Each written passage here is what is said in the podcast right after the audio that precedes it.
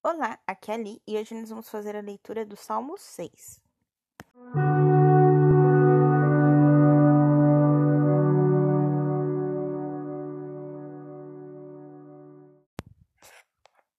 Bem-vindos aos Novenáticos e hoje nós vamos ler o Salmo 6. Oração no sofrimento. Mestre de vosso furor, não me castigueis. Tende piedade de mim, Senhor, porque desfaleço. Sarai-me, pois sinto-me abalado, os meus ossos. Minha alma, vós, porém, Senhor, até quando? Voltai, Senhor, livrai minha alma. Salvai-me pela vossa bondade. Porque no seio da morte não há quem de vós se lembre. Que vos glorificará na habitação dos mortos? Eu me esgoto gemendo, todas as noites banho de pranto minha cama. Mas inundo, amargura meus olhos se turvam. Livrai-vos de mim, vós todos que praticais o mal, porque o Senhor atendeu às minhas lágrimas. O Senhor escutou a minha oração. O Senhor acolheu a minha súplica. Que todos os meus inimigos sejam envergonhados e aterrados, recuem imediatamente, cobertos de confusão. Este salmo é um salmo penitencial, tá?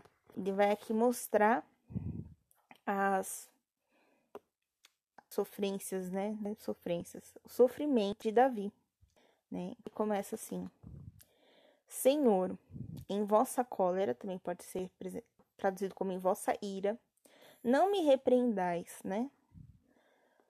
Em vosso furor não me castiguei, ou seja, se o Senhor estiver, se o Senhor estiver bravo comigo, não me repreendas, não me castigue.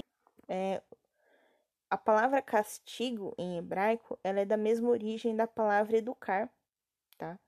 Então, muitas vezes a gente vai em algumas bíblias com castigo ou castigar, em outras é, educar ou corrigir, tá bom? Então, ele fala que na que ele não repreenda, que ele não corrija dentro da sua ira, dentro da sua raiva, né? Tende piedade de mim, Senhor, porque desfaleço. Sarai-me, pois sinto abalados os meus ossos. É, ele entende que ele fez algo errado aqui, né? A gente não sabe exatamente o que. Ele pede para que o Senhor não repreenda ele, mas que tenha piedade, porque ele não se sente bem, ele se sente abalado, até mesmo dentro do osso, né? O osso é um, é algo que a gente tem aqui, é, não sente osso, né? O osso, o osso é, é feito de cálcio, né? Tem nervo, não tem músculo. Então, é difícil você sentir uma dor no osso. Né? Então, quando ele fala que sente até os ossos, é porque é muito, muito forte essa, esse, esse sofrimento que ele está passando, né?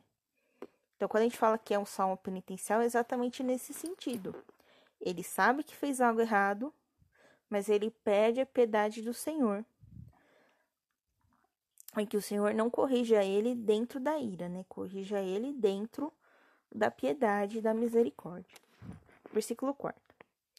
Minha alma está muito perturbado. Vós, porém, Senhor, até quando?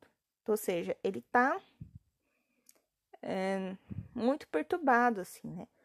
E até quando que ele vai passar por essa perturbação, né? Isso que ele pergunta para o Senhor, porque ele não está aguentando aquilo, é muito é muito sofrimento que ele está passando ali. Voltai, Senhor, livrai minha alma, salvai-me pela vossa bondade. Então volta para mim, Senhor. Eu sei que eu fiz algo errado, eu sei que eu preciso ser corrigido, mas não me corrija na ira. Volta e livra minha alma dessa perturbação, desse sofrimento. Salva-me, Senhor, pela vossa bondade. A bondade às vezes é traduzida como amor.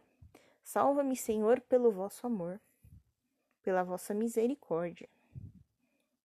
Versículo 6: Porque no seio da morte não há quem de vós se lembre. Quem vos glorificará na habitação dos mortos?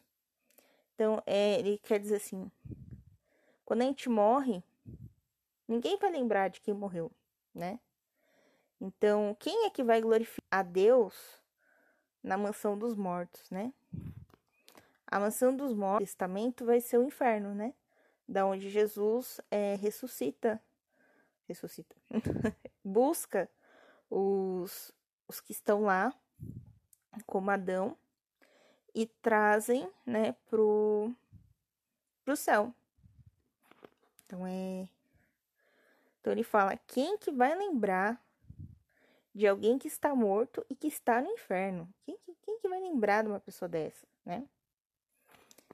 Eu me esgoto gemendo. Todas as noites banho de pranto minha cama, com lágrimas inundo meu leito. Ele chora tanto, tanto, tanto, que a cama dele fica inundada, né? É claro que aqui tá usando uma hipérbole, né? Tá aumentando muito, mas que seja uma poça de água na sua cama, gente. É uma coisa muito incômoda para dormir depois. Então ele ele chora, né? Ele inunda o leito porque ele não aguenta esse sofrimento que ele está passando. De amargura meus olhos se turvam, esmorecem por causa dos que me oprimem. Esmorecer aqui é no sentido de ficar bem fatigado, bem cansado, né? Então, geralmente, quando você sofre uma opressão muito grande, é, você acaba se, se esquecendo de Deus, você acaba se afastando de Deus. E aqui ele fala: voltai, né? Tipo, volta a conversar comigo, Deus. Eu estou precisando de você. Provavelmente você está irado, provavelmente você está bravo comigo. Mas na sua misericórdia me corrija e não na sua ira. Né? Nesse sentido. Versículo 9: Apartai-vos de mim, vós todos que praticais o mal, porque o Senhor atendeu as minhas lágrimas. Então aqui está até um espaço, né, do, do 8 para o 9. Ele já está falando para aqueles que estão oprimindo ele se afastarem porque o Senhor escutou as lágrimas dele e todo esse pedido que ele fez, né, do versículo 2 até o versículo 8. Aí no versículo 10: O Senhor escutou a minha oração, o Senhor acolheu a minha súplica. Que todos os meus inimigos sejam envergonhados e aterrados, recuem imediatamente, cobertos de confusão. Então, aqui ele termina, né, concluindo que o Senhor ouviu a oração dele e que os inimigos dele é, sintam vergonha do que do que foram do que eles fizeram, né? E o que, que os inimigos dele fizeram? Oprimiram ele ao ponto de ele ficar tão perturbado, ao ponto dele errar, ao ponto dele voltar aqui nesse salmo e pedir perdão para o Senhor. Então, é, é uma oração penitencial, né? Que ele está pedindo perdão ao Senhor. Ele vai ter que sofrer uma penitência, né? Que é um, um castigo, uma correção. Mas que esse castigo seja dado na bondade, na piedade, na misericórdia. E não na ira do Senhor.